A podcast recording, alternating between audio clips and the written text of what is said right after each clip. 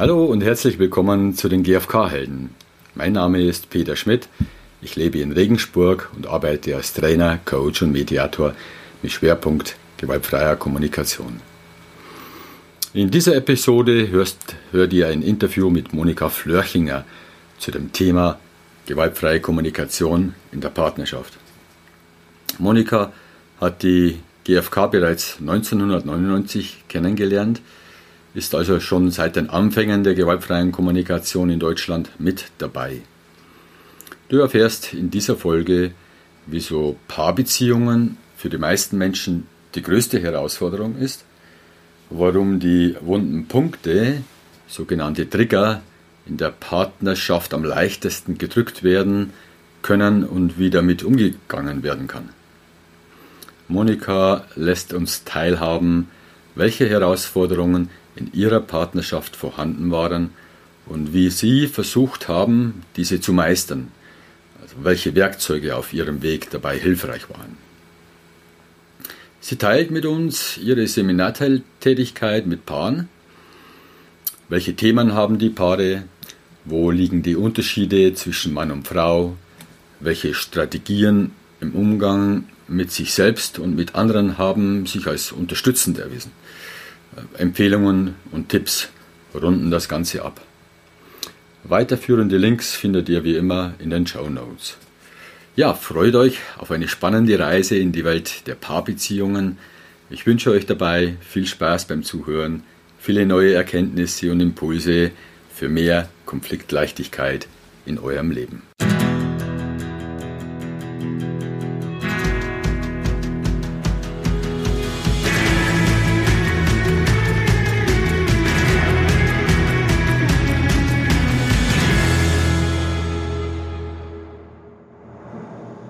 Hallo Monika. Hallo Peter. Monika, grüß dich. Ja, schon ganz spannendes Thema heute. Gewaltfreie Kommunikation und Partnerschaft. Ja. Bevor wir ins Thema einsteigen, wer bist du, wo kommst du her, was magst du? Oh mein Gott!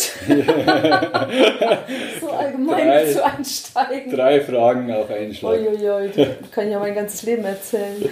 ja. Puh. Einfach, dass die Zuhörer wissen, mit wem, ja.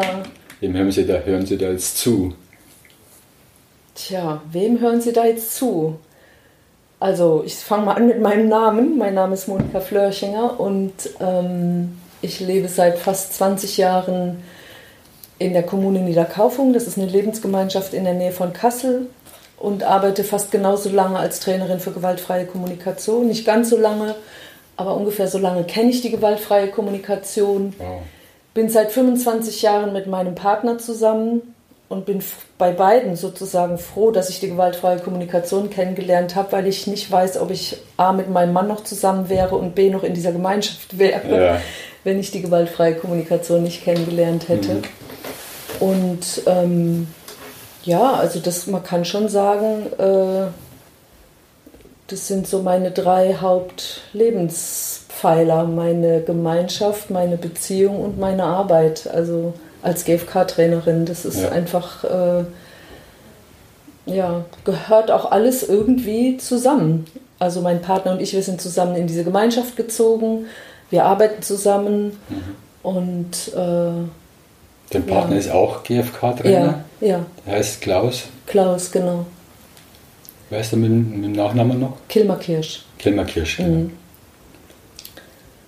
Ja, ich denke, wie gesagt, wenn es die GfK nicht gäbe, weiß ich nicht, ob es uns als Paar noch gäbe, weil wir ja. beide äh, in sehr streitbaren Familien groß geworden sind. Als Vorbilder? Also die streitbaren Familien waren die Vorbilder? Genau, also wenig Vorbilder dafür, wie man eine liebevolle partnerschaftliche Beziehung auf Augenhöhe leben kann. Ja. Weil wir einfach viel Dominanz erlebt haben mhm. und, äh, richtig falsch denken wahrscheinlich. Super. Ja. Katholische Elternhäuser und da war immer klar, was richtig und was falsch ist. Mhm. Und das sitzt sehr tief. Also das muss ich wirklich sagen, das mhm. sitzt bis heute tief. Mhm. Also bei aller Entwicklung und bei allem, was es zu feiern gibt in der Hinsicht. Und immer wieder gibt es Situationen, in denen das aktiv wird. Das heißt, obwohl du das schon so lange magst, wie, wie lange magst du GFK schon, sagst du? Na, seit äh, 1999 war 1999. meine erste Begegnung okay. mit, mit, GFK. Ja. ja, ist wirklich eine lange Zeit und trotzdem kommt diese, diese, diese Wurzeln, diese Vorbilder kommen ja. immer noch mal wieder genau. durch. Das heißt, es braucht ganz viel Achtsamkeit, Bewusstheit, Aufpassen, oder? Dann, ja, ich meine, das ist kommt. einfach, naja, und auch so ein bisschen Geduld und Demut mit sich selbst. Also wenn ich mir angucke, mhm. wie lange es dieses, diese Art des Denkens in der Welt gibt und wie tief die in unserer Kultur verwurzelt ist, dann kriege ich auch immer so ein bisschen Geduld mit mir selber und so ein bisschen, werde so ein bisschen gnädig und denke, ja, das muss auch nicht in einer Generation alles komplett aufgelöst werden, sondern ja, es ist einfach, braucht Zeit. Mhm. Wie, wie kamst du zur GfK? Wie, wie, wie war der Weg? Ich habe äh, mit einer Kollegin zusammengearbeitet, die auf einmal in Konflikten sich anders verhalten hat. Und dann bin ich neugierig geworden und habe gesagt, sag mal, was ist denn los? Irgendwas machst du anders. Und dann hat mhm. sie gesagt, ich habe einen GfK-Workshop besucht. Mhm. Und das fand ich interessant. Und dann habe ich gesagt, okay, das will ich kennenlernen. Und so war mein Beginn. Und so ist dann auch Klaus dazu gekommen, weil er irgendwie gemerkt hat, irgendwas macht die anders als früher. Also war, Klaus, mein Partner. Ja, da war, der war, da wart ihr schon in der Partnerschaft? Ja, ja, wir waren schon, ja. wir waren kurz vorher, ja. sechs Jahre zusammen, als wir, äh, als ich, wie gesagt, der GfK begegnet bin und äh, ja, ja, und dann hat er irgendwie gemerkt, oh, irgendwas läuft hier anders und das hat ihn neugierig gemacht und dann hat er auch angefangen, sich mit der GfK zu mhm. beschäftigen, zum Glück. Das heißt, am Anfang der Partnerschaft mit euren Vorbildern, da war das sehr konfliktbehaftet. Ja, sehr. Also ja. wir waren, ich meine, ne, es ist wie bei den meisten Paaren, glaube ich. Wir waren halt sehr schnell sehr, oder wir haben uns einfach auf einer sehr tiefen Ebene getroffen. Und zwar im Schönen wie mhm. im Schwierigen. Also niemand kann meine wunden Punkte so perfekt ja. treffen wie Klaus. Und niemand kann seine wunden Punkte so perfekt treffen wie ich. Ja. Und das ist halt nun mal die Tragik an dieser ganzen Angelegenheit. Und das macht es halt, ne, ich habe immer gesagt, mit dem Menschen, mit dem mir die GfK eigentlich am wichtigsten wäre, ist sie am schwersten. Ja. Und das ist ein bisschen schade, ja. eigentlich. Und ich habe hab den Artikel in der empathischen Zeit in Erinnerung. Ich glaube, da hast du die These aufgestellt, dass man sich ja als Mensch so einen Partner oder so eine Partnerin sucht, die genau die, die, die die Knöpfchen drücken kann oder ja, drückt, ich mein, damit man wächst oder was Ja, ja, ich meine, ich habe ja, das ist ja irgendwie ein bisschen verrückt, ja, ich wusste ja nicht, als ich Klaus getroffen habe, dass er das schaffen würde. Ja. Und gleichzeitig bin ich davon überzeugt, dass diese Stellen in mir, die da so Wundepunkte sind, die wollen ja heilen. Mhm. Und irgendwie ich weiß nicht, also bei ganz, den ganzen vielen Paaren, die wir begleiten, begegnet, begegnet es uns einfach ganz oft, dass die ja. Leute sagen, hallo, das ist krass, das passt wie ein Schlüssel ins Schloss. Ja. Und niemand kann das so genau treffen. Mhm. Und ja. ja das äh, kommt mir auch bekannt vor. Meiner Partnerschaft äh, bin ich auch schon 26, 27 Jahre zusammen. Mhm. Okay, dann heißt es, du, Du hast Warte mal, ich will gerade noch mal was dazu ja. sagen, weil das ist natürlich äh, die Schwierigkeit, aber das ist auch das Schöne.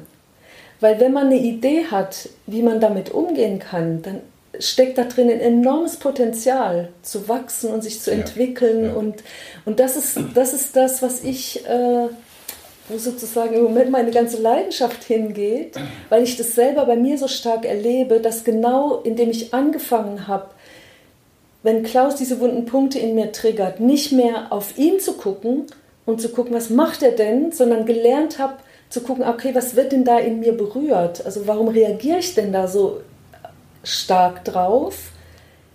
Lerne ich mehr und mehr mich kennen und können mehr und mehr die Punkte in mir zum Vorschein kommen und sich entwickeln. Und mhm. also da steckt einfach ein enormes Potenzial drin.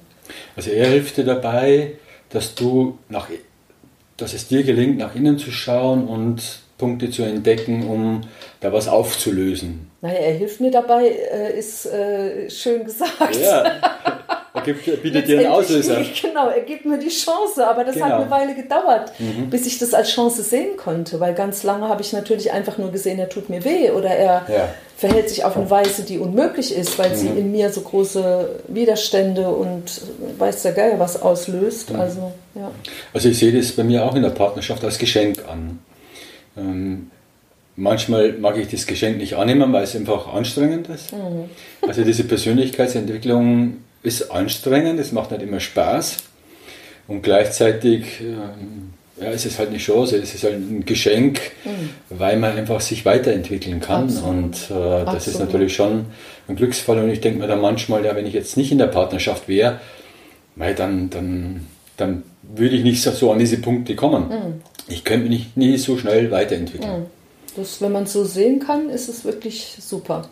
Aber ja. da muss man erstmal hinkommen. Genau, da war ich auch nicht immer. da gab auch andere Zeiten. Und da hat mir natürlich auch die GfK geholfen. Also ohne die GfK äh, wäre es echt schwierig. Also da schon. Okay. Also es war dann so, du hast mit der gewaltfreien Kommunikation angefangen. Mhm. Dann hat der Klaus gemerkt, du veränderst dich und du kannst anders damit umgehen als er. Mhm. Und der wollte wahrscheinlich. Ja, nicht als er, als ich früher, als, als ich vorher. Also mhm. alleine schon zum Beispiel, ich weiß noch die allererste Situation, wo ich gedacht habe, ah, okay. Das war eine Situation, wo er mir Vorwürfe gemacht hat und ich statt zurück Vorwürfe zu machen, erstmal nichts gesagt habe. Also, mhm. Das war schon ein Riesenschritt. Die Unterbrechung also, deiner Spontanität. genau, genau, die Unterbrechung dessen, was uns früher immer nur in, in so Eskalationsspiralen gebracht hat. Mhm. Da gab es auf einmal eine Unterbrechung. Ich konnte noch nichts anders machen. Mhm. Also da war noch nicht irgendwie der Punkt, dass ich hätte irgendwas Sinnvolles tun können. Aber ich habe zumindest das, was nicht sinnvoll war, unterbrochen. Mhm. Das war schon mal cool. das war praktisch der erste Baby-Step, der genau. erste Schritt genau. raus aus dem aus dem, was wir einfach jahrzehntelang, also nicht wir zusammen, aber vorher einfach jahrzehntelang eingeübt ja. haben und in unserer Partnerschaft, ich weiß nicht, fünf oder sechs Jahre waren wir, glaube ich, zusammen, bevor wir angefangen haben, mhm. uns damit zu beschäftigen, äh, einfach schon eingeübt hatten, mhm. wo, wo, schon so Muster entstanden waren mhm. von, ne, kennst du ja, Vorwurf gegen Vorwurf ja, ja, und so weiter. Und dann, ja. Mhm. Wie ging es dann weiter? Ich glaube, der nächste Schritt war, dass ich ich glaube, mir zwei Jahre lang, ich habe hab, äh, in einem der ersten Workshops, die ich besucht habe, habe ich dieses Blatt zur Selbstempathie bekommen. Also was kann ich machen, wenn mich der andere triggert, mhm. statt Vorwürfe zurückzumachen oder statt zu verstummen, ist mir Selbstempathie zu geben. Also zu gucken, Mensch, also bei Klaus und mir war es ein bestimmter Tonfall. Also wenn Klaus ja. in einem bestimmten Tonfall mit mir gesprochen hat, mhm. bin ich so ausgetickt, also ich bin da so wütend geworden, dass ne, ich konnte gar nicht anders als Vorwürfe machen. Mhm. Und äh, ich erinnere mich noch äh, an den ersten Workshop, äh, den ich bei äh, Klaus Karstedt gemacht habe. Da habe ich dieses Beispiel genommen. Also, ne, wenn Klaus in so einem Tonfall mit mir redet und so. Und es war so schwer. Und dann habe ich gesagt, Mensch, Klaus, das ist viel zu schwer. Und dann hat er gesagt, ja, weißt du, das ist so, wie wenn du gerade Tennis lernst und du übst so die ersten Vorhand-, Rückhandschläge, wie man das halt so macht, wenn man mit GFK anfängt. Mhm. Und wenn du dann versuchst, es mit deinem Partner zu machen, das ist wie, als würdest du direkt in ein Wimbledon-Turnier gehen. Mhm. Und genauso habe ich das auch erlebt. Also, oh. und so habe ich halt, war, war meine erste, die die, die sozusagen die Lösung, die ich hatte in den ersten zwei Jahren, mir, mir selber Einfühlung zu geben, mir selber Empathie zu geben, mit mir selber. Ne, wenn, wenn ich gemerkt habe, boah, der Tonfall, der triggert mich, dann zu gucken, okay, wie geht's mir denn? Und was ist es, was ich brauche? Wie hast du das konkret gemacht? Na, wie gesagt, ich habe einen Blatt Stopp bekommen. Gemacht? Im, ah, ah. Ja, einen Stopp gemacht, Stopp gemacht. Im, Im, günstigsten Erste Fall. Schritt. Oder, nee, am Anfang war es eigentlich so hinterher ich konnte keinen Stopp machen. Okay, nicht, du, hast, es nachbearbeitet. Nach genau, nach, nach ja. dem Konflikt habe ich mich hingesetzt, ich habe so ein Blatt gehabt, da ist dieser Prozess, ne, was, mhm. ist, was ist die Beobachtung, wie man das halt so kennt von der GfK, was ist die Beobachtung, was ist deine ganze Wolfsshow, also welche Gedanken und Urteile, die darf man da ja so ganz ausbreiten, was wunderbar ja. ist. Und dann aber zu gucken, okay, und wie geht es mir denn, und was sind die Bedürfnisse? Was ist das, was ich gebraucht hätte in dem Moment, so tief dann bei mir zu landen, mhm. ganz weg von ihm zu kommen, sondern mhm. wirklich eben mit diesen wunden Punkten in mir in Verbindung zu kommen und mich da ganz ernst zu nehmen an der Stelle, mich da abzuholen. Also mit wunden Punkten meinst du die Anliegen, die Bedürfnisse, die zu kurz gekommen sind ja, also und gleichzeitig die Sehnsucht, die du hast. Genau, genau. An der Stelle war es natürlich ganz oft, bin ich an dem Punkt gelandet, Selbstwertschätzung, mhm. Selbstliebe, Selbstannahme. Mhm. Das war bei mir am Anfang völlig, pff, wusste gar nicht, wie das geht. Mhm. Und dann hat natürlich jeder Tonfall da eine riesen Lawine in mir ausgelöst. Mhm. Und je öfter ich das gemacht habe, desto ruhiger ist dieser Punkt geworden. Also je mehr ich das einfach in mir selber sehen und annehmen konnte, desto ruhiger bin ich geworden. Aber das hat eine ganze Weile gedauert. Wie lange hat das bei dir gedauert? Wie viele naja, Jahre? Das kann man schwer so sagen. Ja, das ist ja ganz schleichender Prozess wahrscheinlich. Ja, und ich, ich finde immer, das ist wie so ein, wie so ein Zwiebelschalenprinzip. Ne? Mhm. Die ersten Schichten, die waren ganz leicht und geht immer so mehr ans Eingemachte oder immer mehr an den Kern. So. Ja. Und aber was hilfreich war, war einfach, dass ich gemerkt habe, wenn ich auf diese Weise mit mir in Kontakt war und gemerkt habe, worum es mir in der Tiefe geht, dann konnte ich wieder anders auf Klaus zugehen. Also dann, dann waren danach die Gespräche anders. Also ich konnte ihm, mit der Zeit konnte ich ihm das mitteilen, was da einfach in mir getriggert wird, was da einfach in mir berührt wird. Mhm. Und es kon wir konnten einfach mehr und mehr Gespräche darüber führen, die zu mehr Verständnis geführt haben und nicht zu mehr Schmerz und zu mhm. mehr. Das heißt, der Unterschied an dem Punkt war, dass du dich mit dir verbunden hast. Genau. Und dadurch konntest du das in Worte fassen genau. und hast ähm, die Systematik, das Muster unterbrochen, einen Gegenangriff zu machen genau. oder still zu weinen, zu ja. weinen oder was auch ja. immer, sondern konntest von dir was mitteilen. Und dann hat wahrscheinlich Klaus dich gespürt oder die genau, hat dich dann erlebt. konnte er, ja, ja, dann hat er nicht sofort gehört, er hat was falsch gemacht, ja. sondern er konnte überhaupt erstmal offen bleiben, mitzukriegen, aha, mhm. was passiert denn bei dir? Ja. Und das hat wahrscheinlich bei ihm auch andere, ja, was ihn, bei ihm anders zu klingen gebracht mit Mitgefühl oder Miterleben genau. oder so. Genau. Das hat überhaupt erst den Raum eröffnet, dass sowas möglich wurde. Mhm. Ja. Darüber zu reden auch. Ja. Okay.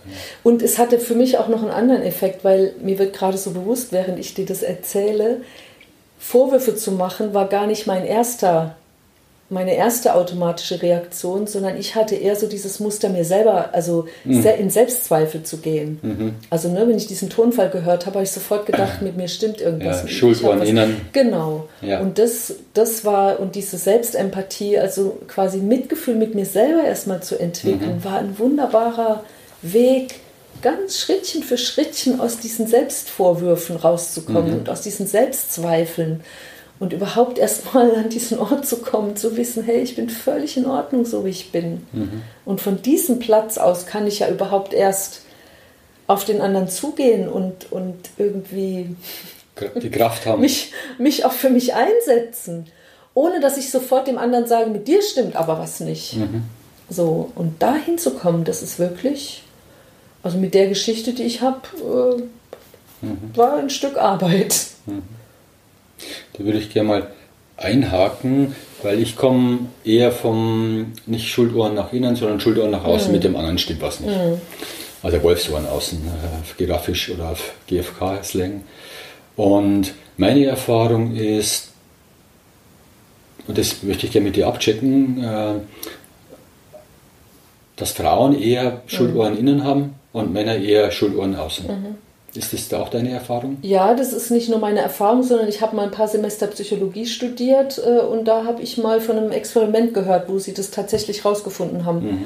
Dass es da so Tendenzen gibt. Also man kann ja nicht sagen, ne, bei ja. den Männern so, aber ich glaube, auch in meiner Erfahrung, in, in, in den Menschen, die wir begleiten, könnte ich sagen, sehe ich diese Tendenz mhm. deutlich. Und das ist natürlich auch eine Schwierigkeit in der Dynamik zwischen Paaren, ne? Mhm. weil das ist ja auch so einer dieser Mechanismen, der dann passt wie ein Schlüssel ins Schloss. Ja, ja. Und einer von den beiden muss anfangen, da auszusteigen. Mhm. Ja. Ja. Gut, spannend. Also der erste Schritt ist Unterbrechen der, der Spontanität. Der gewohnten, na, nicht der Spontanität, auf keinen Fall. Also spontan soll das Ganze ja auf jeden Fall sein, aber der, der gewohnten Verwicklungsdynamiken, mhm. sage ich mal. Das ist gut. Also da zu merken, okay, das wissen wir, das führt zu nichts. Mhm. Und das erstmal zu unterbrechen, ist schon mal ein super erster mhm. Schritt. Gut, ich verwende vielleicht diesen Begriff Unterbrechung der Spontanität, weil es war meine große Herausforderung. Ich war oft zu schnell. Mhm. Also den Moment äh, des Innehaltens, ja, des Stopps, ja, den habe hab ich am Anfang nicht äh, geschafft. Äh, am Anfang, wo ich mit GFK angefangen habe. Und für mich war immer das Credo Unterbrechung meiner Spontanität, damit mhm. ich überhaupt mein Gehirn einschalten okay. kann. Und Spontanität ist für mich halt so, weißt du, Lebens, ja, Lebensfreude und Lebendigkeit, Authentizität okay. und so. Ich nenne das eher eine Lücke zu schaffen zwischen dem Auslöser und meiner Reaktion. Okay. Also, dass ich schaffe, dass da wie überhaupt so ein Raum dazwischen kommt, wo ich überhaupt in die Lage komme, eine Wahlfreiheit zu haben. Also, dass die, die dass die Reaktion nicht so ist, wie ich drücke einen Knopf und dann passiert's. Mhm. So. Und, aber da meinen wir das Gleiche. Ja, Viktor Frankl. Mhm. Ja. Und dann der zweite Schritt, Selbstempathie. Genau. In sich gehen. Genau. Und wenn ich da, wenn ich da verbunden bin mit dem, worum es mir wirklich geht, dann kann ich, dann kann ich dem anderen von mir erzählen und komme eher von so einem Punkt von Verletzlichkeit, also mhm. wo ich wirklich von mir erzähle und es nicht mehr brauche, quasi dem anderen die Botschaft zu geben. Ne? Wenn, wenn ich selber denke, mit mir stimmt was nicht, dann bin ich ja auch schnell dabei, dem anderen zu sagen, mit dir stimmt was nicht, ja. auch wenn ich das gar nicht will. Ne? Aber trotzdem kommt es ja so an. Mhm. Und äh, genau. Okay, dann wart ihr an dem Punkt schon, den habt ihr, hattet ihr schon erreicht, beziehungsweise du hast Stopp gemacht, dann Selbstempathie, dann war der schon so weit, dass ihr euch darüber unterhalten konntet, in einem ruhigeren, ruhigeren Atmosphäre, in zugewandteren Atmosphäre. Ja, wobei das klingt jetzt alles so einfach, ja, so ja. einfach ist es nicht, weil ja. ist vielleicht wie bei der Homöopathie, wir haben erstmal auch so eine Art Erstverschlimmerung mhm. erlebt, mhm. Weil jetzt wussten wir wie es besser gehen könnte. Mhm. Ne? Also wir haben wir haben die GfK gelernt, wir konnten sie aber noch nicht so richtig, aber wir wussten, wie es eigentlich gehen könnte. Und dann kann man natürlich die GfK benutzen, um, um sich diese wiederum um die Ohren zu hauen. Ja? Also dann zu sagen, das war jetzt aber nicht empathisch. ja? Oder ja. mit anderen kannst du so empathisch sein, nur mit, mhm. mit mir nicht. Ja. Oder zum Beispiel dieser Größenwahn zu denken, jetzt kann mir doch die GfK, jetzt müssen wir das doch miteinander hinkriegen. Mhm. Also Druck dann. Ja, und, und auch nicht zu erkennen, also ne, nicht, nicht zu erkennen, dass auch wenn man zum Beispiel auch schon GFK-Trainer ist und die GFK an andere Menschen weitergibt, trotzdem zu erkennen, dass man an eigene Grenzen stößt, wo es auch gut ist, eine Unterstützung sich zu holen. Mhm. Also Klaus und ich, wir haben länger als für uns gut war, immer versucht, weil wir ja dachten, wir haben doch jetzt das Werkzeug, haben wir versucht, es miteinander zu klären an Stellen, wo wir das noch nicht konnten, also wo die Wundenpunkte zu, ja, eben zu wund waren. Mhm. Und, und dann war es eine Zeit lang wirklich schwieriger als vorher. Okay. Weil, weil die Spannung zwischen dem, wie wir jetzt wussten, wie es ja gehen könnte, ja. wenn wir empathisch miteinander sind und dem dann zu erleben, dass es uns aber nicht gelingt, zu groß war. Mhm. Und da an den Stellen wirklich sich auch zu erlauben, dass man sich Unterstützung holt und mhm. vor allem dass man mitkriegt, also deswegen initiieren wir so Gruppen, so Paargruppen, weil wir das so wichtig finden, weil die meisten Paare denken, nur wir haben das Problem. Ja. Und das ist immer so ein krasses Aha-Erlebnis, wenn die Paare dann merken, ach Gott, wir sind gar nicht allein, ja. Das geht, den anderen geht es genauso, die ringen an den Gla Das ist so unglaublich. Wenn wir Paare, wir machen manchmal so Settings, dass wir ein Paar begleiten und andere sind dabei und dann sitzen die immer da und sagen, wir hätten genau den gleichen, der gleiche Dialog hätte von uns kommen können. Und das hat so was unglaublich Entlastendes. Mhm. Und äh, ja, also da, das ist so wie, war jetzt gerade so mein Plädoyer. Also auch wenn man die Tools kennt, auch wenn man gewaltfreie Kommunikation gelernt hat, kann es trotzdem gut sein, einfach Unterstützung zu bekommen und mitzubekommen, mit, mit was für Themen wir ringen und zu sehen, andere Paare ringen mit den gleichen Themen. Ja. Es ist sehr, sehr entlastend ja. und sehr unterstützend. Und wir reden immer von der Champions League, der, der Herausforderungen bei den allermeisten Menschen ist es so, ja, Ja, dass, dass sie mit dem Partner, dass es da am schwersten ist. Am allerschwersten. Ja, Größte weil, Herausforderung. Ja, weil eben die alten, wundesten Punkte getriggert werden. Das ist meine, meine Überzeugung. Ja. Magst du erzählen, welche Unterstützung ihr euch geholt habt oder in welcher Form oder was, was du em empfehlen würdest an der Stelle, wo ihr damals wart, aus deiner jetzigen, also aus deiner Erfahrung, was würdest du Paaren empfehlen, die an der, an der Stelle gerade sind? Also was für uns super hilfreich war, war, dass jeder von uns eine sogenannte Hotline hatte. Also ich hatte eine Freundin, die konnte ich, wenn es heiß wurde, konnte ich die anrufen und Klaus genauso. Also das ist super wichtig und super hilfreich. Aber wir haben auch immer wieder ähm, einfach an, an bestimmten Stellen uns eine unbeteiligte dritte Person gesucht, die Mediator oder so? ja, so, ja, ich meine, wir haben jetzt halt viele Menschen auch in unserem Freundeskreis, die, die wir da auch ansprechen können, aber wir haben uns auch schon professionelle Hilfe geholt. Also Ja.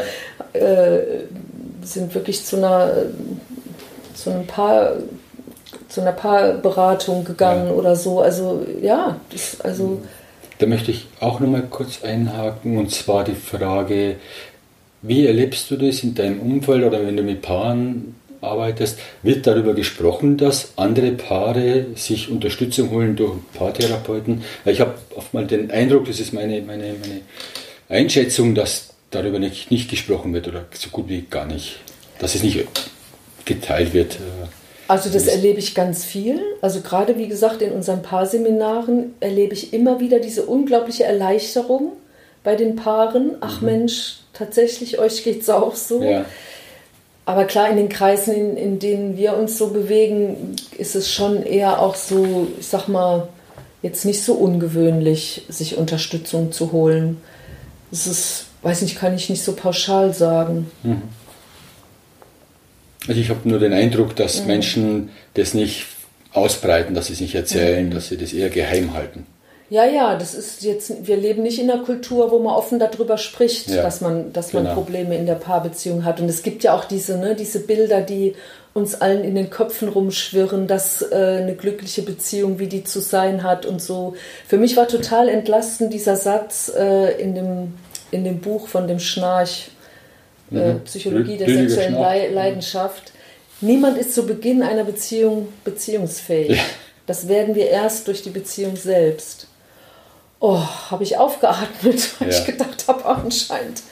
Ja, das ist einfach sehr erleichternd, sich das äh, quasi wegzukommen von diesen Bildern über Liebe und Beziehung und Partnerschaft und dass man sofort denkt, mit, was, mit uns stimmt irgendwas nicht, wenn es anfängt schwierig zu werden. Ja, das glaube ich wäre super gut, wenn wir anfangen würden, da mehr drüber zu reden Ja. und uns das gegenseitig auch zu erzählen und zu merken, wir sind damit nicht allein. Okay, ihr wart dann an dem Punkt, wo ihr euch Unterstützung geholt habt, ihr habt die GFK-Hotline gehabt. Wie ging eure Entwicklung dann weiter? Wie hat sich das weiterentwickelt dann mit dem... Naja, ich kann natürlich jetzt am besten immer von mir sprechen. So, Ja. jetzt wäre jetzt in dem Fall wäre gut, wenn Klaus noch hier ne- Ja. daneben sitzen könnte, dann könnte er das von seiner Seite erzählen. Aber ich kann sagen, bei mir zum Beispiel war der nächste Schritt, statt meine Selbstzweifel, also sozusagen mein, mein, mein Frust nach innen zu holen und Selbstzweifel zu haben, mal richtig wütend zu werden, also meine Wut zu entdecken, war für mich wirklich der nächste Schritt. Das, Das war heißt, die Wut kanntest du bis dahin nicht, das rauszulassen? naja, ich kannte natürlich schon Wut, aber mein Muster war eher eben das nach innen zu holen. Und jetzt war es einfach für mich total befreiend, mal meine Wut so, ne, was du wahrscheinlich spontan nennen würdest, die einfach spontan mal rauszulassen und dadurch meine Kraft zu spüren. Also ne, mich mit meinen Bedürfnissen zu verbinden, das war ein Teil, aber das war noch nicht so richtig, da hat noch so wie ein bisschen die Kraft gefehlt. Und so meine Wut mal, ich habe, wir haben einfach, also das ist auch was, wir haben einfach äh, immer mal wieder auch äh, selber Seminare besucht, wo wir solche Dinge lernen konnten, wie zum Beispiel mit der Wut, ich für mich mit der Wut in, die, in, in Kontakt zu kommen und damit mit meiner Kraft. Das war, glaube ich, für mich ein ganz wesentlicher Schritt. Also letztendlich kann ich sagen, also für mich ging es darum, immer mehr in meine Selbstliebe und immer mehr in meine Kraft zu kommen. Das war der Weg in den letzten, also in diesen 25 Jahren, die ich mit Klaus zusammen bin. Und da war einfach die GfK unser zentraler roter Faden sozusagen. Mhm. Oder für mich einfach die. Ähm, und das ist ja das Schöne an der GfK. Das ist so ein einfaches Tool, aber das Lernen hört ja nie auf. Also das, ne, das geht immer weiter. Es gibt immer wieder neue Situationen, in denen ich gucken kann, ne, wo ich gucken, mir selbst Empathie geben kann und denke, ah, okay, da war ich noch nie an dem Punkt. Ja, das wird auch nie aufhören. Oder? Ja. ja. Aber es wird einfach leichter und freier und ja. Ja.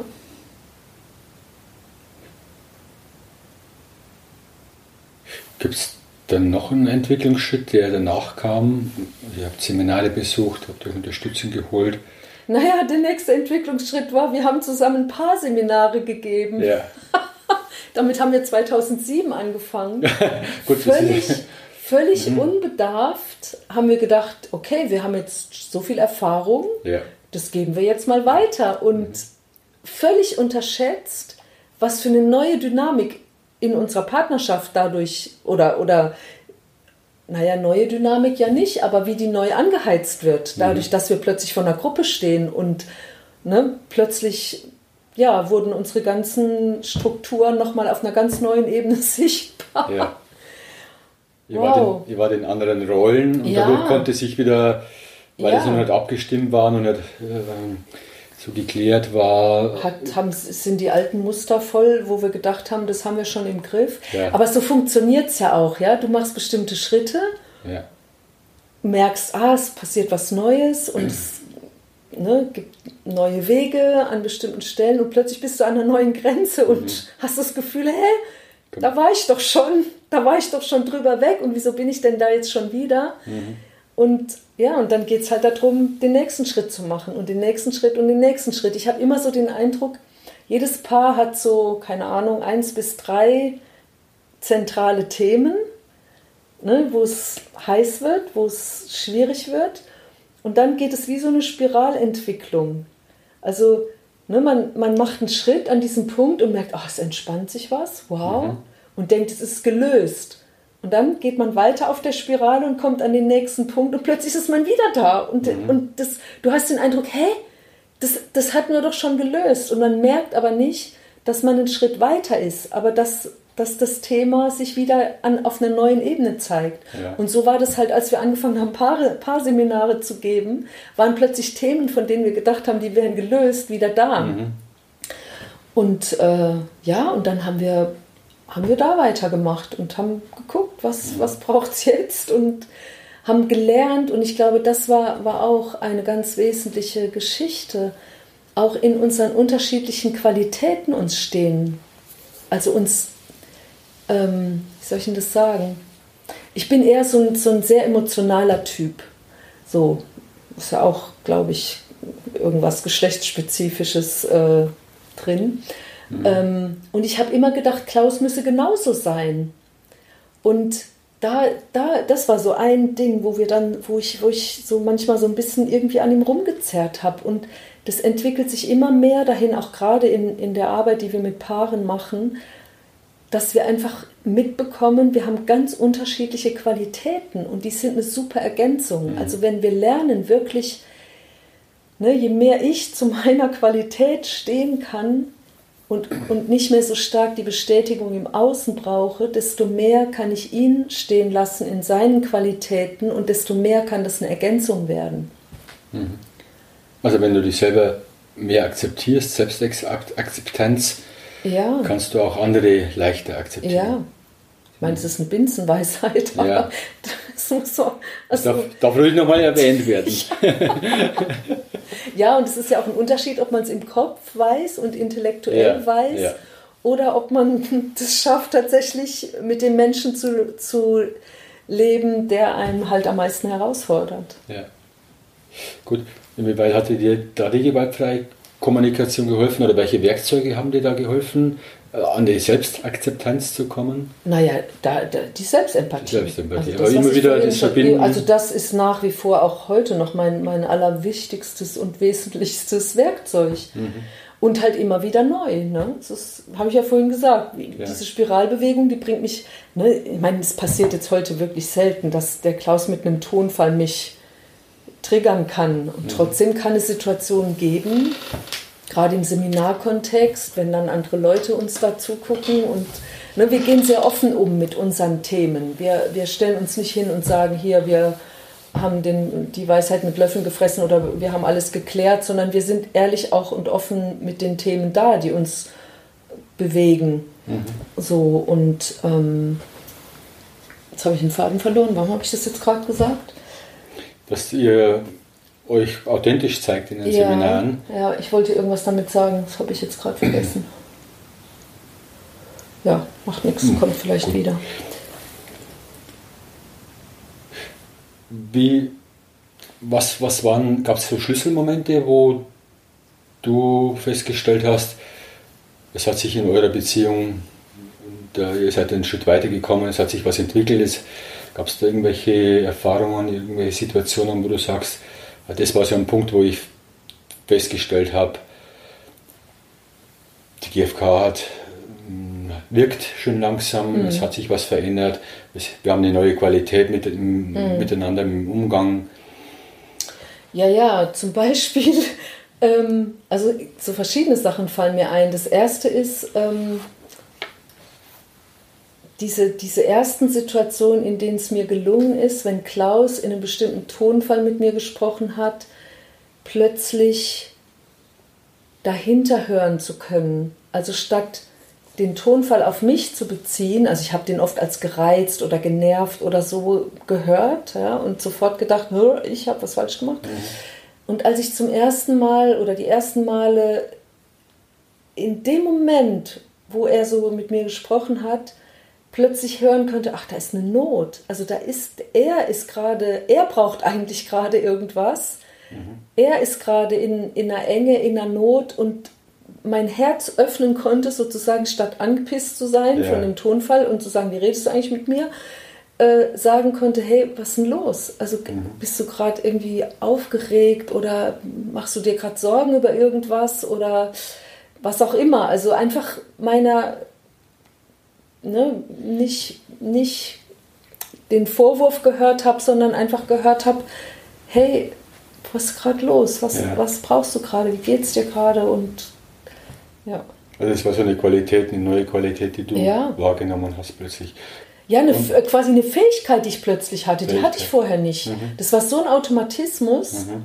mich schuldig zu fühlen, wenn und so, ne? Und dann plötzlich zu merken, ah, okay, das ist möglich. Also ich mhm. kann ich kann in diesem Moment mich entscheiden, ihn zu hören und zu hören, hey, was ist denn los? Du hast die Fähigkeit und ich nehme an, ähm, vermute mal, dass die Fähigkeit dadurch entstanden ist, weil du dich so mit dir beschäftigt hast, genau. mit dem, was in dir los ist genau. und du deine Emotionen, also deine Gefühle äh, benennen konntest, erkennen konntest genau.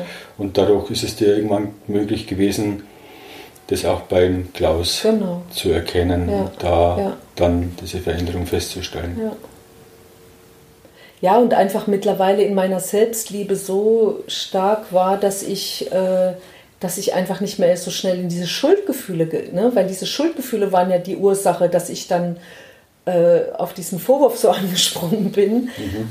Und als das mal so ein bisschen zur Ruhe kam, dann war mir das einfach möglich. Und das war wirklich ein großer Shift. Also das hat Klaus auch so beschrieben, dass das für ihn wirklich ein großer Moment von Entspannung war. Dass, mhm. dass das auch einfach mal sein konnte, ja, weil ich meine, man ist halt manchmal genervt oder gereizt und ja. wenn man jedes Mal dann so ein, ne, also das ist einfach ein wunderschönes Erlebnis, wenn das sein darf und das Gegenüber reagiert mit Verständnis statt mit ja.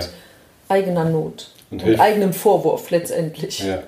Und hilft vielleicht sogar noch einem selber Klarheit zu bekommen. Ja, ja, genau. Weil man ja meistens, ja. wenn man so emotional ist, auch nicht genau weiß, was jetzt gerade los ist. Ja. Hm. Genau. Ja.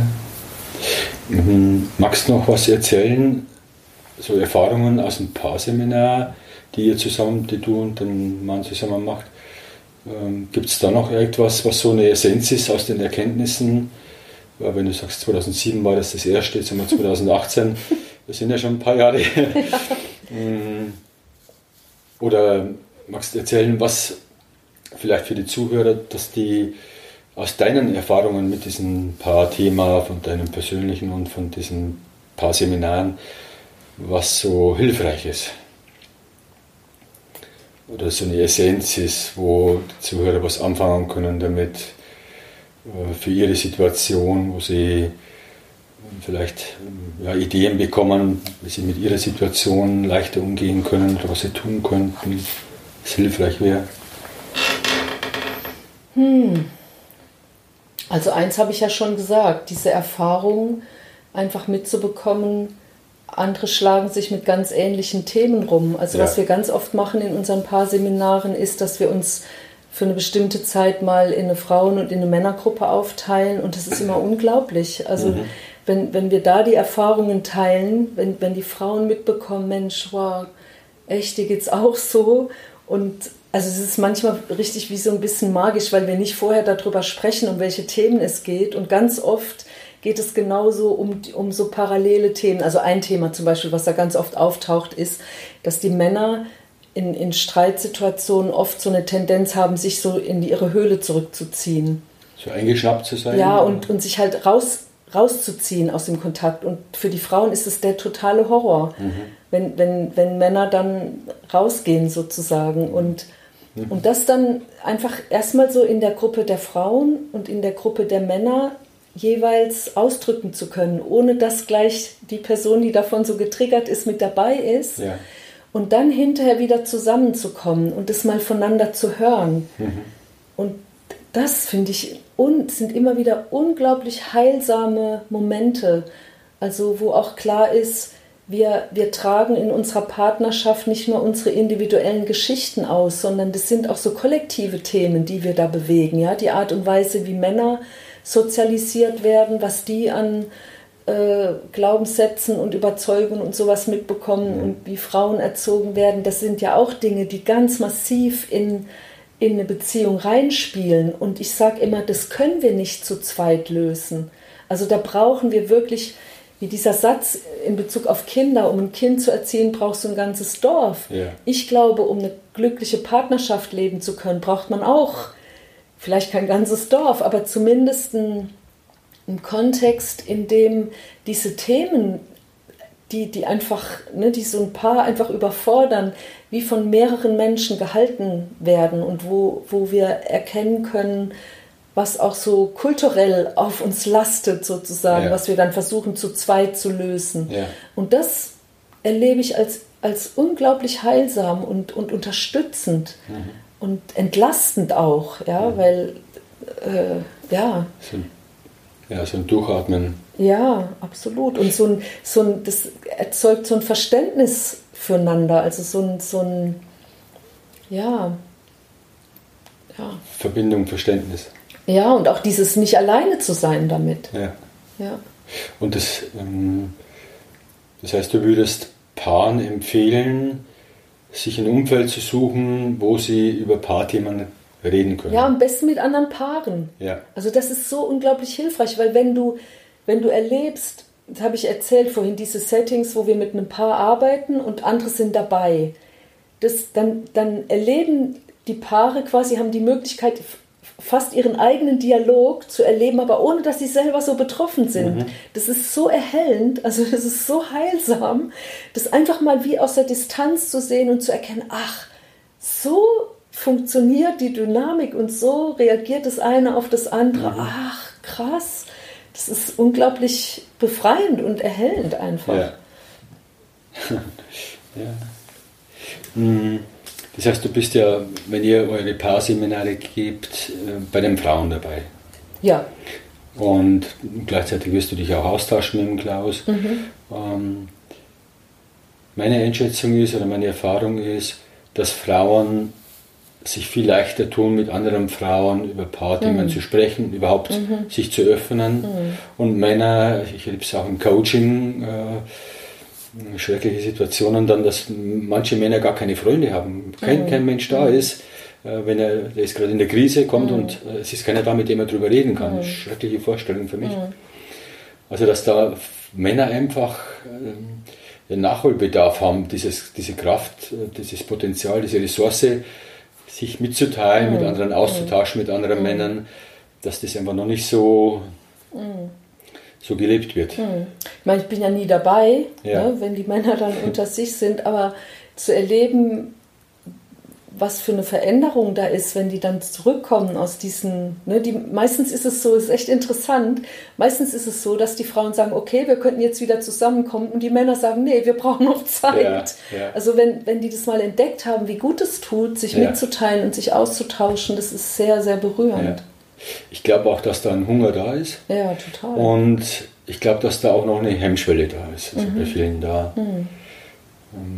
Ja, sich zu öffnen, überhaupt ja. in solche Situationen zu gehen, überhaupt mhm. das Thema anzustoßen. Ja. Ja.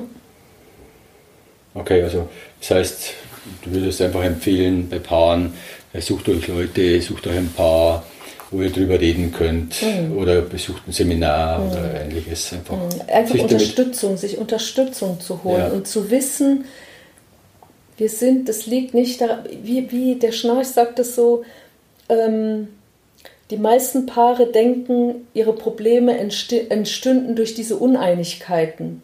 Mhm.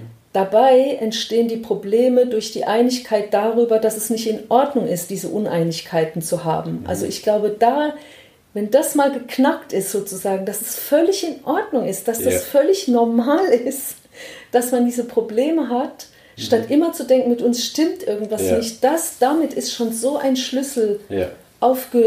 Aufgelöst sozusagen und dann kann man überhaupt erst, dann kann das überhaupt erst in was Konstruktives mhm. gewandelt werden, dann kann diese Chance, über die wir am Anfang gesprochen haben, überhaupt eine Chance kriegen sozusagen. Also und, und dafür ist einfach dieser Austausch hilfreich. Daraus, dafür ist es hilfreich, Räume zu haben, wo man eben diesen vertrauensvollen Austausch mit anderen Paaren erleben kann. Ja, ja cool. Das denke ich auch. Und es ja. kommt auch eine gewisse, oder es kann eine gewisse Leichtigkeit reinkommen. Total. Dann kann man mal lachen darüber, weil man weiß, okay. Ja. Ja. ja. Wie würdest du deine Beziehung jetzt nach so vielen Jahren gewaltfreier Kommunikation, Paarbeschäftigung und so weiter, wie würdest du das jetzt bezeichnen? Wie, wie Mit Klaus meinst du? Ja. Also Spannend, aufregend, lebendig und nie langweilig. Ja. und es wird immer inniger auch. Also die, ne, diese wunden Punkte, die verhindern ja auch Intimität und Nähe, mhm. weil wir ja permanent dabei sind, uns zu schützen. Ja. Und und je mehr, je mehr wir lernen, einfach so einen heilsamen Umgang mit diesen wunden Punkten zu pflegen, desto mehr Intimität und Nähe können wir auch zulassen und erleben. Mhm. Und das ist einfach wunderschön. Und darin möchte ich wirklich Menschen gerne unterstützen. Das ist so ein Geschenk und so, so, eine, so eine Qualität, die es, glaube ich, in unserer Kultur viel zu wenig gibt. Mhm. Ja, und die, die Werkzeuge der gewaltfreien Kommunikation, die helfen natürlich ungemein. Ja, auf jeden Fall. Es ist einfach so ein praktisches Tool. Mhm. Ähm, ja. Also feierst du die Entwicklung, die Beziehung, die gerade ja, da ist. Auf jeden Fall. Gut. Ähm, hast du hm, was anderes, wenn man, wenn man wenn jetzt da draußen Zuhörer sind, die sagen, wir würden so ein Seminar besuchen oder ihr bietet ja das an, wie findet man euch? Am besten über unsere Webseite. Magst du mal sagen? www.gewaltfrei-niederkaufungen.de ja. Also Niederkaufungen ist der Ort, an dem wir leben. Ja, und die Lebensgemeinschaft. Ja, naja, Niederkaufungen ist das Dorf. Ja, okay. Und wahrscheinlich auch, wenn man den Namen googelt, ich habe ihn auch schon ja. gegoogelt, kommt man auch ja, Niederkaufungen ja. Genau. Magst du den Namen nochmal sagen? Monika Flörchinger. Ja, wunderbar. Und ähm, ihr bietet Seminare an, Paar, für Paare? Wir bieten Seminare an, wir bieten auch Paarberatung an, also eigentlich die ganze Bandbreite. Mhm. Ja. Macht ihr Paarberatung auch ähm, Telefon oder Skype oder online? Oder? Also ähm, interessanterweise, wir selber haben, tauschen uns per, per Zoom, also so ähnlich wie mhm. Skype, äh, mit einem anderen Paar aus, regelmäßig. Also das ist so unsere Unterstützungsstruktur gerade und machen darüber die Erfahrung, dass das ganz gut geht. Mhm. Also dass man das tatsächlich machen kann. Aber wir haben es noch nicht äh, angeboten für Menschen, die, die zu uns kommen und Unterstützung wollen. Aber es könnte durchaus was sein, was auch entsteht, einfach weil Menschen an unseren Seminaren teilnehmen, die auch weiter weg sind und wo wir so langsam drüber nachdenken, ob das ja. auch ein Format sein könnte. Mhm. Bisher machen wir das schon so, dass Menschen zu einer Paarberatung dann auch tatsächlich physisch zu uns kommen. Ja. Niederkaufungen liegt in der Nähe von Kassel, falls es. das ist halt recht zentral, das ist das ganz Gute daran. In Deutschland, mhm. genau. Gibt es sonst etwas, was ihr speziell anbietet? Oder? Naja, wir machen seit vier Jahren, weil uns eben äh, diese, diese, weil uns so wichtig ist, so Verbindungsstrukturen unter Paaren aufzubauen, machen wir so Intensivtrainings für Paare. Also das ist nicht nur ein Wochenende, sondern das sind dreimal ein verlängertes Wochenende, also dreimal von Donnerstag bis Sonntag, weil dadurch einfach nochmal ein ganz anderer, eine, eine, eine andere Vertrauensatmosphäre in, diesen, in dieser Paargruppe entstehen kann. Also es sind bis zu sechs Paaren. Mhm. Und äh, das haben wir als unglaublich hilfreich erlebt, weil man dadurch ne, an einem Wochenende, klar, kann man auch schon eine Menge erkennen und mhm. kann eine Menge auftauchen. Aber wenn man sich dann nochmal trifft, in einem bestimmten Abstand und nochmal trifft und einfach inzwischen Erfahrungen macht mit den Tools, mit den Dingen, die man gemeinsam entwickelt und gelernt hat, dann kann man gemeinsam tiefer gehen. Dann mhm. öffnet sich so ein Vertrauensraum, wo man sich auch mehr zeigt, wo man sich mehr traut, sich auch mit so heikleren Themen mhm. zu zeigen. Und äh, das ist gerade das, was wir am allerliebsten machen. Mhm. Über welchen Zeitraum streckt, strecken sich die drei Wochenende? Na, also jetzt startet eins im November und das endet dann Ende April. Also da ist ein Modul im November, ja. eins im Februar und eins im April. Ja, das ist, dass sie, dass es einfach Zeit hat, auch zu wirken genau. und äh, genau. die Praxis. Und ich kann mir auch vorstellen, also erlebe ich das manchmal, wenn Paare kommen, dass sie dann frustriert sind, weil es nicht gleich, gleich funktioniert. Ja, ja, ganz genau. Und, und dann das, können sie es teilen, dass genau. andere auch frustriert sind, dass es nicht von heute auf morgen geht. Genau, das ist dieser Effekt einfach. Ja. Dass ich ich habe immer so das Bild, das ist wie so eine Seilschaft. Also die gemeinsam sich so durch so ein unwegsames Gelände arbeitet ja. und man sich gegenseitig und da können halt auch einfach diese, diese unterstützenden äh, Verbindungen entstehen. Ne? Wir regen das sehr an, dass man aus dem Kurs sich jemanden wählt, wo man sagen kann, okay, wenn es brennt, kann ich dich anrufen ja. und dann ja. hörst du mir zu und ich kriege nicht gleich Ratschläge und gute Tipps und so, sondern wirklich ein Ohr, was, was, wo ich wirklich erstmal gehört werde. So, also all diese unterstützenden Dinge werden dort quasi wie so installiert auch. Mhm. Und wir haben aus dem, aus dem ersten, unser erstes Intensivtraining, was wir gemacht haben für Paare, ist eine Gruppe entstanden, die sich heute noch einmal im Jahr mindestens trifft. Mhm. Also, und wo einfach so eine, so eine unterstützende Gemeinschaft entstanden mhm. ist. Und das ist das, wovon ich träume. Ja. Also der Klaus und ich, wir waren viele Jahre in verschiedenen Gruppen immer das einzige Paar. Und das war schrecklich, weil wenn wir kamen mit unseren Themen, haben alle immer gesagt, ach nee, nicht ihr schon wieder. Mhm. Und es passiert halt in einer Gruppe von Paaren nicht. Ja. Weil, weil die Paare wissen, ja, wir haben eben Themen, die immer wieder auftauchen. Und mhm. da gibt es einfach ein viel größeres gegenseitiges Wohlwollen und ein Verständnis und eine Bereitschaft, auch durch schwere Prozesse mit durchzugehen. Mhm. Hast du einen Buchtipp für die Zuhörer, wenn, wenn jemand sagt, da gibt es irgendwas zum Lesen? Also zu dem Thema Partnerschaft, gewaltfreie Kommunikation, Partnerschaft. Interessanterweise ähm, empfehle ich immer am liebsten ein ganz anderes Buch, also was gar nichts mit gewaltfreier Kommunikation, oder nicht gar nichts, stimmt nicht, aber was aus einem anderen Kontext kommt. Ja. Das ist ein relativ schmales Buch, das heißt Zeit für Gefühle von Diana Richardson. Mhm. Äh, Kann ich gar nicht. Das finde ich ein sehr hilfreiches Buch oder fand ich für mich ein sehr hilfreiches Buch für den Umgang mit Gefühlen. Das ist ja schließlich auch ein Thema in der gewaltfreien Kommunikation. Ja, und für jeden Menschen. Ja. Und so, ich habe so viele Menschen, die so wenig Zugang zu ihren Gefühlen mhm. haben, zu sich selber. Mhm. Ja. Was ist denn dein wichtigstes Buch in deinem Leben? Hast du da eins, was du sagst, hm, so spontan, in meinem Leben ist so, das Buch hat mich wirklich geprägt oder hat eine Veränderung bewirkt oder wirkt noch nach? Buch? Ich glaube. Oder Film? Hm? Hm. Ich glaube, für mich sind es vor allem Begegnungen mit Menschen eher mhm. als Bücher und Filme. Ich könnte dir natürlich jetzt irgendwelche aufzählen, aber wenn ja. du wirklich fragst, nach was, was mein Leben verändert hat, ja. dann sind es eher Begegnungen mit Menschen. Mhm. Fragt da jemand besonders raus, den du. Auch ich habe viele gute Lehrer gehabt, ja. also viele gute Menschen, die mich auf meinem Weg unterstützt haben. Natürlich Marshall Rosenberg, ne? ganz zentral, ist klar. Aber auch ähm, jetzt ist ein wichtiger Lehrer für mich der Thomas Hübel. Das ist so ein moderner Mystiker.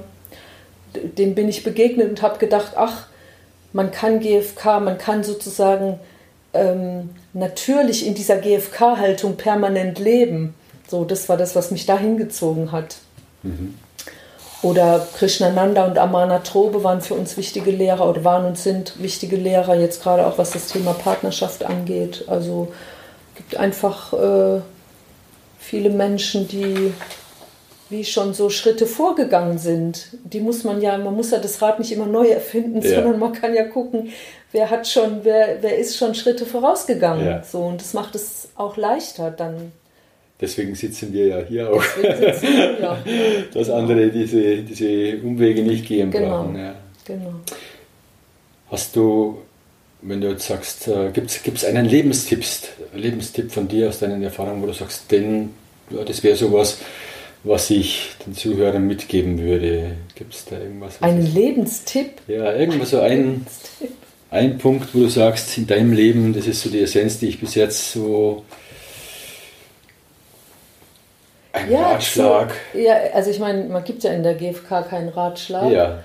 Aber was, was ich, ich sagen... trotzdem. Ja, ja.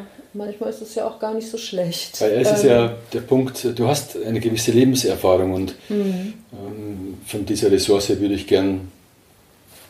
Naja, ich würde mal sagen, wenn ich, wenn ich so auf mein Leben und auf meine Entwicklung gucke, dann ist es, dass ich gelernt habe, mehr und mehr in jedem Moment auf mich selbst mit liebevollen Augen zu schauen. Mhm. Egal, was auch immer in meinem Leben passiert oder was ich tue.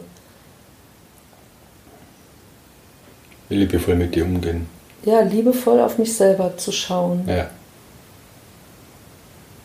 An allererster Stelle.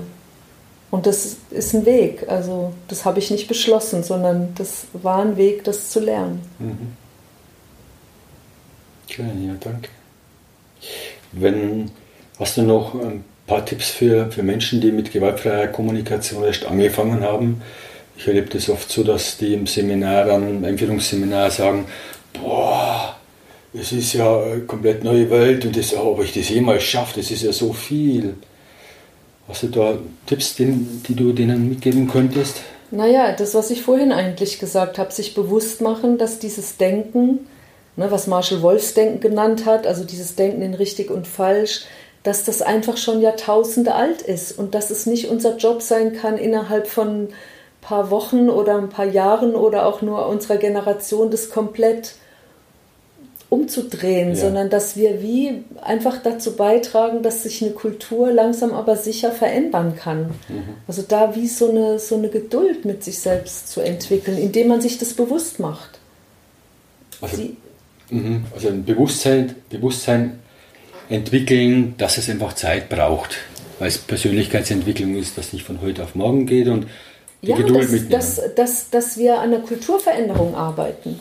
Und wenn es an, an, an der Person, also an jedem Individuum selber ist, äh, wenn, jetzt, wenn man da im Seminar sitzt und, und am Anfang denkt, oh, das ist so viel, wie soll ich das jetzt alles auf die Reihe kriegen, wie soll ich das schaffen? So, hast du da einen Tipp, wie man so ganz praktisch vorgehen kann? Dass man einfach einzelne Schritte. Naja, ich, also ich habe es ja gesagt, ich habe die ersten zwei Jahre habe ich diesen Selbstempathiebogen einfach immer ja. wieder ausgefüllt. Ja. Ich habe gar nicht, ich habe irgendwann gemerkt, okay, es kann nicht sein, dass ich nach drei GFK-Seminaren plötzlich die in den Konflikten anders agieren kann mit Klaus. Ne, das habe ich am Anfang natürlich gedacht, mit so einer Erwartung und so einer Hoffnung geht man natürlich ja. in so ein Seminar. Aber ähm, ich habe einfach gemerkt, wie hilfreich es ist, ein Tool zu haben, nachdem der Konflikt schon passiert war. Mhm. Also ich habe irgendwann aufgehört, den Anspruch an mich zu haben, dass diese Konflikte nicht mehr in der Weise passieren dürfen, ja. sondern ich wusste, okay, wenn ich mir hinterher selbst Empathie gebe, dann können wir hinterher ein Gespräch mhm. führen, was auf einer anderen Basis ist.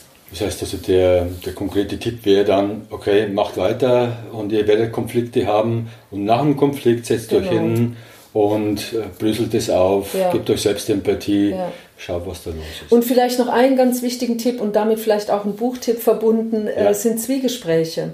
Also mhm. das ist wirklich was, was wir Paaren sehr, sehr empfehlen, sich zu verabreden, einmal die Woche zu einem Gespräch, wo es nur um die Beziehung geht, also nicht um den Abwasch, nicht um die Kinder, sondern nur um die Beziehung, sodass wir in Konfliktsituationen nicht den Druck haben, wir müssen das jetzt im Moment klären, sondern wir wissen, okay, am Mittwoch möglichst zu einer wachen Zeit, nicht abends, wenn alle beide kaputt sind, sondern wirklich zu einer mhm. wachen Zeit gibt es anderthalb Stunden, wo wir in Ruhe darüber reden können. Mhm. Das Buch heißt Die Wahrheit beginnt zu zweit von ja. äh, Lukas Möller. Ja, Klassiker Mit, auch. Genau, also das würde ich allen Paaren auf jeden Fall ans Herz legen, weil das so einen Raum schafft, in, in dem man einfach, ne, weil wenn man gerade Stress hat, ist es schwer, ja. in einen entspannten Dialog zu kommen. Und wenn es gerade schön ist, will man natürlich nicht über diese schwierigen Dinge reden. Und deswegen kommt es dann oft nicht dazu. Mhm. Und diese verabredeten Termine für Gespräche öffnen einfach einen Raum, wo man über, auch über schwierige Themen mhm. eine größere Chance hat, in einer entspannten Atmosphäre zu sprechen. Ja. Absolut, denke ich auch absolut wichtig. Sehr herausfordernd ist es oft, wenn ein Paar, die kleine Kinder haben und das ja. alles so voll ist, das Leben, Klar. und dann auch die Zeit zu finden. Und es ist so extrem wichtig, die Zeit zu finden für sich selber noch. Absolut. Dass das nicht verloren geht. Das Absolut. ist, das ist äh, ja. Ja. extrem wichtig. Ja. ja. Gut. Ja, sind wir ziemlich durch, haben wir einige wichtigen Tipps. Gibt es einen Trainer oder eine Trainerin, wo du sagst, das wäre noch interessant, ein Interview zu führen zu einem bestimmten Thema.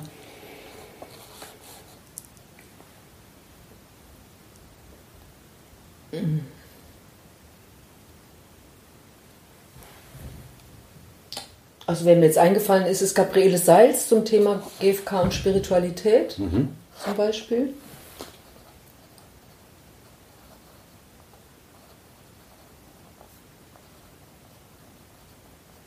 Ja, danke. Ein, ein Tipp reicht schon. äh, werde ich mal Kontakt aufnehmen. Und zum Schluss noch, was hast du für Träume noch? Gibt es noch Träume, Visionen? Oh, ich werde gerade Großmutter. also bin ich schon eine ganze Weile und äh, ich überlege gerade mit Klaus zusammenzuziehen und also ja, ich habe noch viele Träume.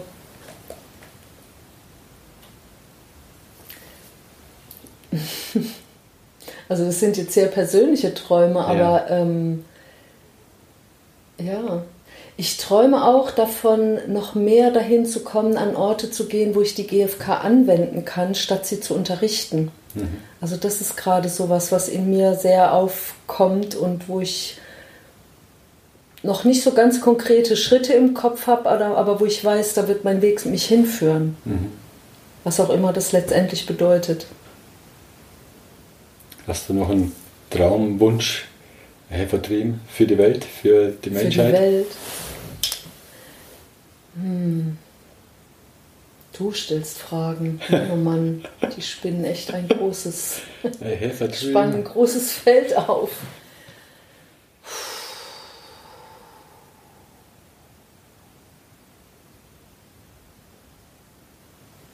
Könnte jetzt irgendwelche Parolen sagen, aber das möchte ich nicht. Natürlich wünsche ich mir Frieden für die Welt und also ich glaube, am meisten wünsche ich mir im Moment, dass so diese, ähm, dass so weibliche Qualitäten mehr Raum bekommen in unserer Welt und in unserer Gesellschaft, also dass das mehr in Balance kommt.